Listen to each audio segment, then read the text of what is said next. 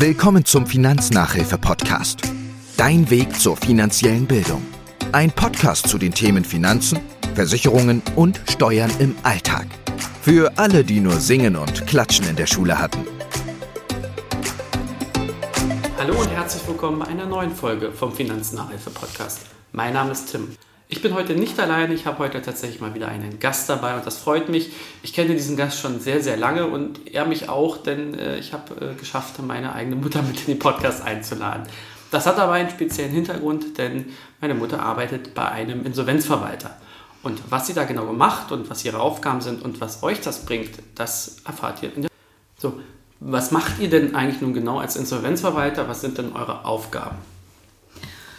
Also der Insolvenzverwalter wird vom zuständigen Amtsgericht bestellt, nachdem ein Gutachter vorher festgestellt hat, dass äh, ein Insolvenzverfahren eröffnet werden kann oder muss. Wenn diese Eröffnung stattgefunden hat, verwertet der Insolvenzverwalter sämtliches Vermögen der Person oder der Gesellschaft, die in Insolvenz gegangen ist. Dazu gehört bei den Regelinsolvenzen also die Firmen, unter anderem Grundstücke, Betriebs- und Geschäftsausstattung, Fahrzeuge, Versicherungen, die vielleicht für Arbeitnehmer abgeschlossen wurden und nicht so sattelfest abgeschlossen wurden, dass sie nicht doch durch den Verwalter eingezogen werden können. Für die Verbraucherinsolvenzen ist es ähnlich. Alles, was an Vermögen da ist, wird verwertet.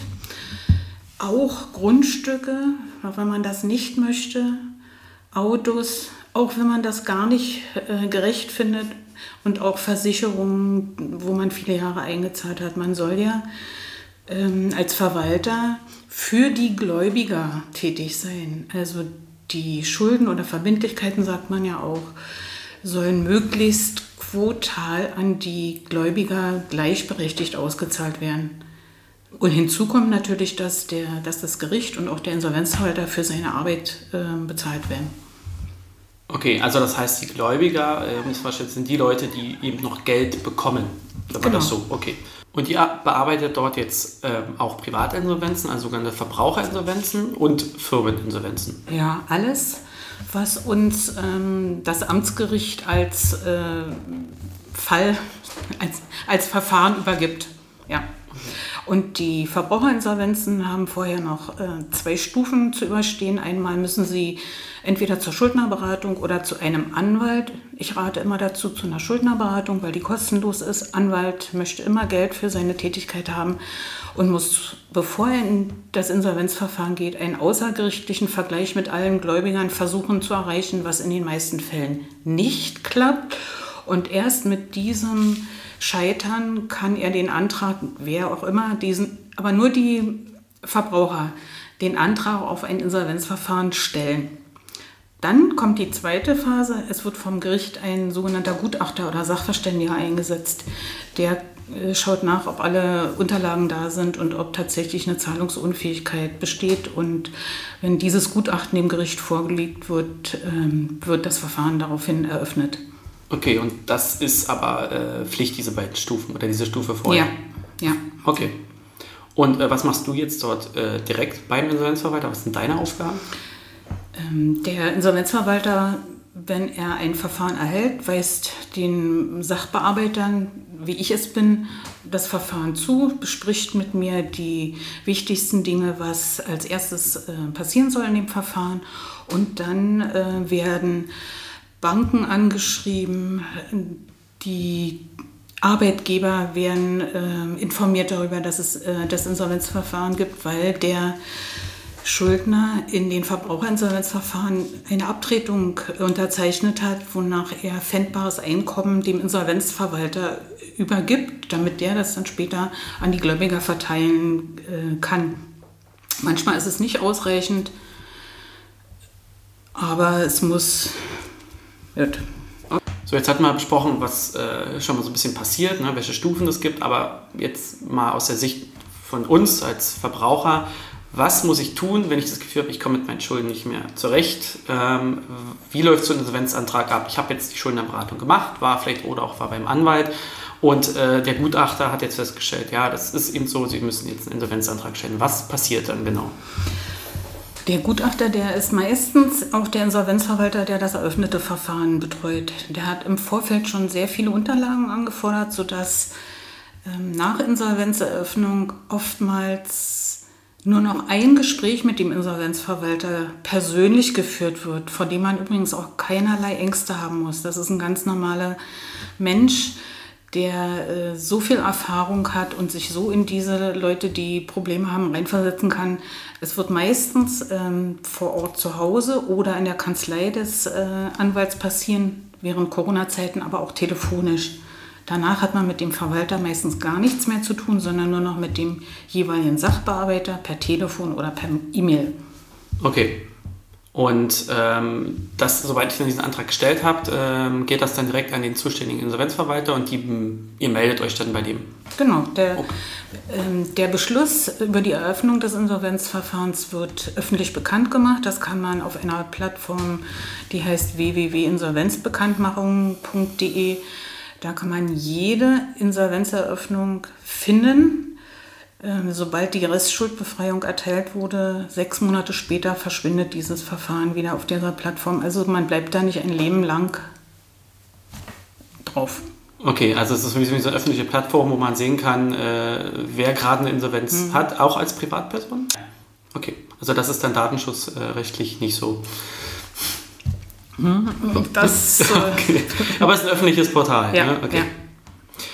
Ähm, wie ist denn so deine Erfahrung? Wie reagieren denn die Firmen, beziehungsweise eher die, die Privatpersonen oder auch die vielleicht die Angestellten in einer Firma aus für eine Insolvenz? Ich meine, von wahrscheinlich Schock, Überraschung bis hin zu, ja, ist halt so, wird wahrscheinlich alles dabei sein, aber was sind so die gängigsten äh, Reaktionen?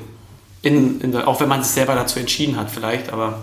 So einer Firma ist ja der Geschäftsführer, der den Antrag stellen kann oder aber ein Gläubiger. In den meisten Fällen ähm, sind die Gläubiger die Krankenkassen, weil Beiträge für die Arbeitnehmer nicht mehr bezahlt wurden.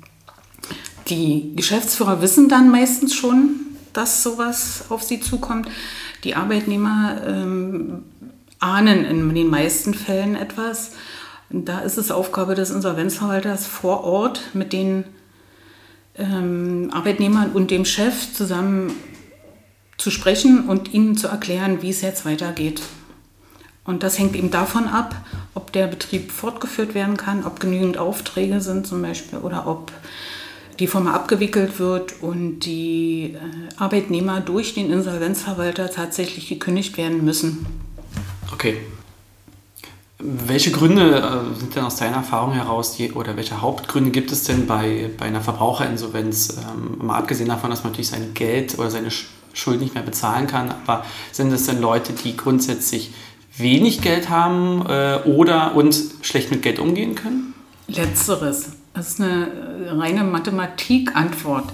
Die geben mehr Geld aus, als sie einnehmen und können dann ihre Verbindlichkeiten, wenn sie mehrere Kredite aufgenommen haben oder mehrere Verträge, zum Beispiel bei ähm, Telefonanbietern haben und nicht mehr so richtig damit klarkommen. Und die Gläubiger versuchen über Pfändungen und über Gerichtsvollzieher an ihr Geld zu kommen. Aber es sind nicht nur Leute, die ein geringes Einkommen haben, sondern es sind auch Leute dabei, die äh, überdurchschnittlich verdienen, die auch in so eine sag mal, Insolvenz äh, geraten. Ja, das passiert auch. Kann man sich mal nicht vorstellen, aber auch das soll es geben. Ja. Ne? Wenn man, wie du schon gesagt hast, mehr Geld ausgibt, als man einnimmt. Richtig. Ja. Wenn man jetzt einen, als Verbraucher eben diesen Insolvenzantrag stellt, das ist auch alles kann passieren, was sollte man auf keinen Fall machen? Einzelne Gläubiger vorher befriedigen. Also an die Zahlen, egal ob in Raten oder nicht. Das holt sich der Insolvenzverwalter alles wieder zurück. Das ist also umsonst und ähm, da ist nicht erlaubt. Sinn des Insolvenzverfahrens ist ja, das vorhandene Vermögen gleichmäßig, also quotal auf die Gläubiger zu verteilen. Und wenn man vorher den besten Freund noch ähm, das Darlehen zum Teil bezahlt oder dem Autohändler noch, dann ist diese, dieser Ausgleich nicht so, wie er vom Gesetz äh, vorgeschrieben ist. Und das wird über mehrere Monate vor Antrag des Verfahrens. Wenn ich jetzt in Insolvenz komme als Verbraucher, wird mir dann einfach alles weggenommen oder bleibt mir dann irgendwas? Wie ist denn das? Ich muss ja von irgendwas leben können trotzdem. Ja, man darf natürlich Geld behalten. Gerade wenn man ein normales Einkommen hat, gibt es eine Pfändungstabelle, nach der man sich als Insolvenzverwalter und vor allen Dingen als Arbeitgeber richten muss, weil der Arbeitgeber wird verpflichtet, äh, den pfändbaren Betrag auszurechnen. Jemand, der keinen Unterhalt äh, verpflichtet ist zu zahlen, darf 1259,99 Euro netto im Monat behalten. Und je mehr unterhaltspflichtige Personen derjenige hat, meistens Kinder, mhm. manchmal aber auch der Ehepartner, äh, erhöht sich dieser Betrag.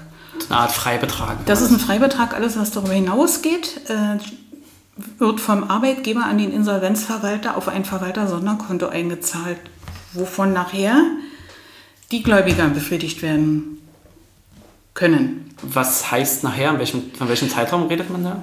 Ja, die Verbraucher haben seit Oktober 2020 das Glück, dass sich ähm, das Verfahren um die Hälfte reduziert hat. Inzwischen nicht mehr sechs Jahre, sondern nur noch drei Jahre, nachdem sie die Restschuldbefreiung erteilt bekommen können. Das ist eine irre Verkürzung und ein, toller, eine tolle Möglichkeit, dass derjenige dann sein Leben wieder normal weiterführen kann.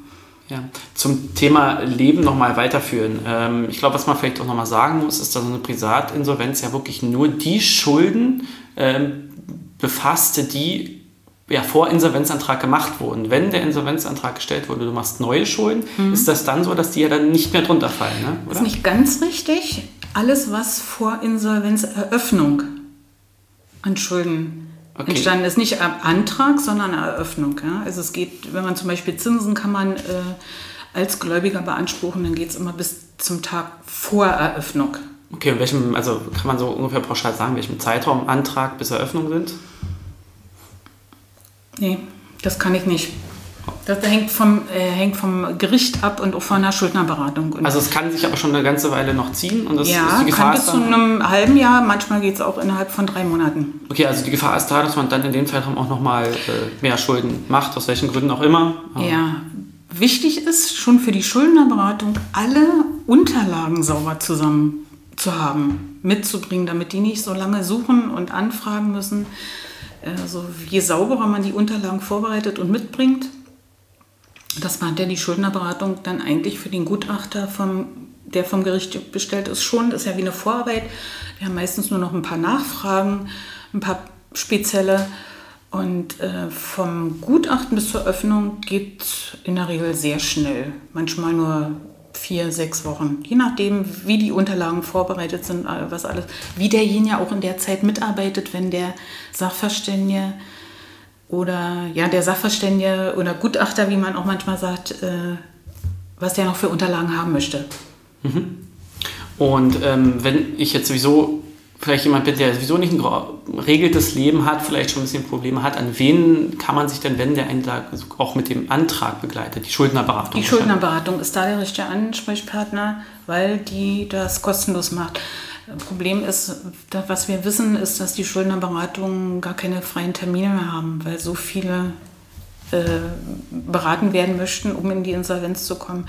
Da muss man immer ein bisschen Geduld aufbringen. Also kann man schon sagen, dass der äh, Andrang, wenn man das so möchte, auf die Insolvenz äh, aktuell hoch ist und auch gestiegen ist in den letzten Jahren?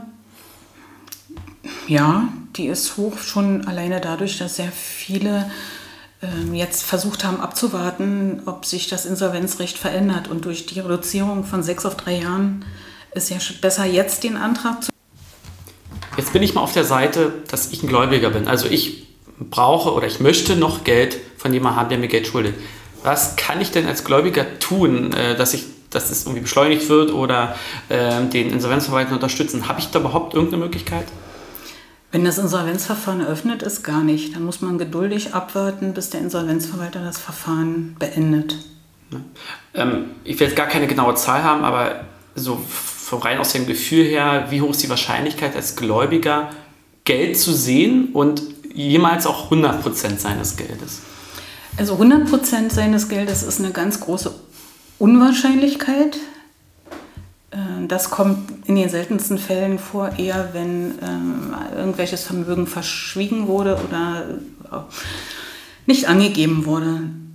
Ansonsten ist bei den Verbraucherinsolvenzverfahren es auch sehr unwahrscheinlich, dass Geld an die Gläubiger fließt, weil viele ja nicht mal das Geld haben, um die Kosten des Verfahrens zu bezahlen. Diese werden ihnen mit Eröffnung des Verfahrens gestundet. Und das, damit das Verfahren durchgeführt werden kann. Und damit ist eigentlich absehbar bei einer Stundung, dass derjenige so wenig monatliches Einkommen hat, dass er auch äh, kein pfändbares Einkommen hat oder keine großen Beträge für ein pfändbares Einkommen und deshalb nichts ausgeschüttet werden kann. Ja, also ich kann auch dazu sagen, äh, Insolvenzrecht fällt auch nicht unter eine Rechtsschutzversicherung. Also eine Rechtsschutzversicherung zahlt so einen Fall nicht. Ist vielleicht auch nachvollziehbar, denn eigentlich ist es ja schon Selbstverschulden. Nicht immer, klar, mhm. muss man ganz klar sagen, dass es sicherlich auch bei Firmeninsolvenzen auch mal sein kann, dass ein großer Kunde seine Rechnung nicht bezahlt, zu spät bezahlt. Dadurch kommt man in Zahlungsschwierigkeiten. Das kann vorkommen. Bei Verbraucherinsolvenzen ist es halt leider so, dass oft man schon selbst schuld ist, auch wenn man äh, sicherlich schon vielleicht vorher Probleme hat. Was kannst du dann heraus aus deiner Erfahrung noch den Zuhörern sagen oder was würdest du denen im Zusammenhang mit Schulden und Insolvenzen wünschen? Ich kann jedem Schuldner im Verbraucherinsolvenzverfahren nur raten, ehrlich zu sein. Der Insolvenzverwalter hat viele Möglichkeiten, an Informationen zu kommen, was der Verbraucher nicht für möglich hält. Da ist zum Beispiel, dass wir bei Kfz-Zulassungsstellen Auskunft erhalten und bei Versicherungen durch Beiträge auf Bankauszügen herausbekommen, dass eine Versicherung besteht, die ja nicht angegeben wurde. Sowas sollte man nicht machen, ist Quatsch. Und äh, als zweites würde ich mir wünschen, dass die Verbraucher, Schuldner in der Zeit, wo sie im Insolvenzverfahren sind, lernen, doch besser mit dem Geld umzugehen, weil wir bei einigen den Eindruck haben, sie schleudern ins nächste Verfahren. Also die sind dann Dauergäste, fast könnte man sagen. Ja, ist ja nicht so einfach möglich, aber da fehlt mir auch vom Staat her ein gewisser Zwang, dass wenn man so ein Insolvenzverfahren durchläuft, ähm, zu einer Schulung gehen sollte, um einfach zu gucken, was heißt, ich kann nur mit dem Geld auskommen, was ich habe. Oder den Finanznachhilfe-Podcast hören, denn ich habe euch in der letzten Folge oder in der letzten Folge schon gesagt, wie man ein Haushaltsbuch zum Beispiel führt. Das ist schon mal ein guter Anfang, überhaupt einen Überblick zu haben. Natürlich darf man Schulden machen, aber dazu auch in einer anderen Folge nochmal mehr. Was sind gute und schlechte Schulden? Das ist ja nicht verboten. Man muss aber eben, wie wir vorhin schon gesagt haben, den Überblick behalten und sollte nicht mehr Ausgaben haben als Einnahmen. Ich will das Thema auch gar nicht so in die Tiefe machen. Mir ging es wirklich darum, grundsätzlich erstmal den Leuten zu zeigen, wie läuft sowas ab, dass man davor keine Angst haben muss. Das ist unangenehm, sicherlich. Das ist natürlich immer auch irgendwo eine Niederlage für einen selbst. Kann ich mir zumindest vorstellen, so ein äh, Insolvenzantrag.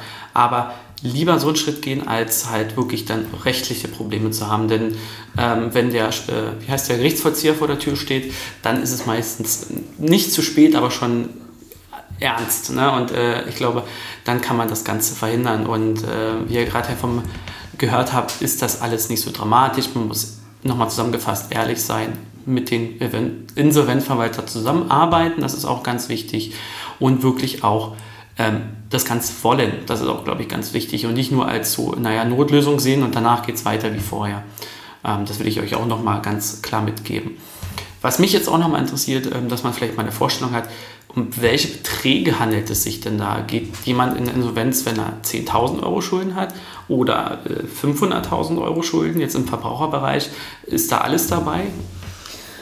Ja, es ist wirklich alles dabei. Es gibt welche, die lediglich ähm, 10.000 Euro Schulden haben. Und es kommt hinzu, dass beim bei Eröffnung des Insolvenzverfahrens äh, nicht alle Gläubiger ihre Forderungen im Verfahren anmelden, weil denen auch bekannt ist, dass wenn der Schuldner die Restschuldbefreiung erhält, umfasst das auch die Schulden, die nicht im Insolvenzverfahren angemeldet wurden. Also es umfasst alle Schulden, die vor Insolvenzeröffnung betreffen, sodass es manchmal passiert, dass nur 3000 Euro angemeldet sind und das Verfahren kostet nochmal in etwa so viel oder etwas darunter.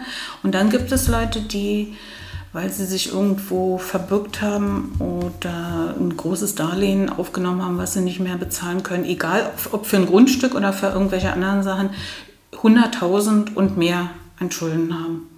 In der Verbraucherinsolvenz. In der Verbraucherinsolvenz, Klar. ja. Bei einer Firmeninsolvenz kann das natürlich deutlich höher gehen. Da sind auch noch ganz andere Sachwerte mit dabei. Ne? Genau. Abschließend eine kleine persönliche Frage. Ähm, hast du auch kurze Bedenkzeit zu? Wenn du dir aussuchen könntest, fiktiv, real, tot oder lebendig, mit welcher Person würdest du gerne mal äh, auf einem Gläschen Wein im Restaurant sitzen und dich einfach unterhalten oder treffen? Ja, mich fasziniert immer wieder die äh, Reporterin Dunja Haljali aus der ARD.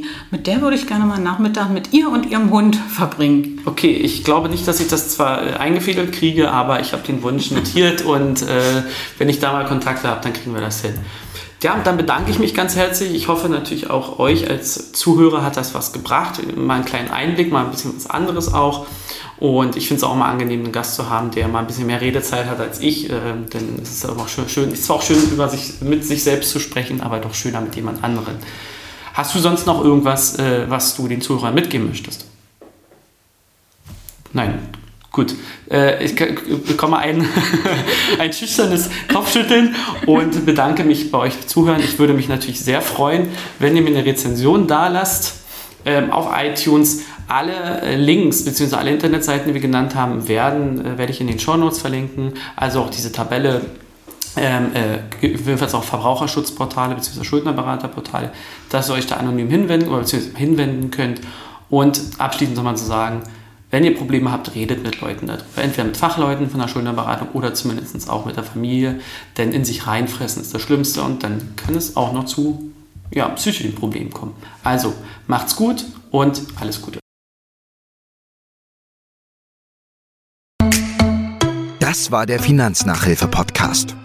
Ich hoffe, du hast wieder was gelernt und bist für den Alltag gewappnet. Bleib gesund und bis zur nächsten Folge.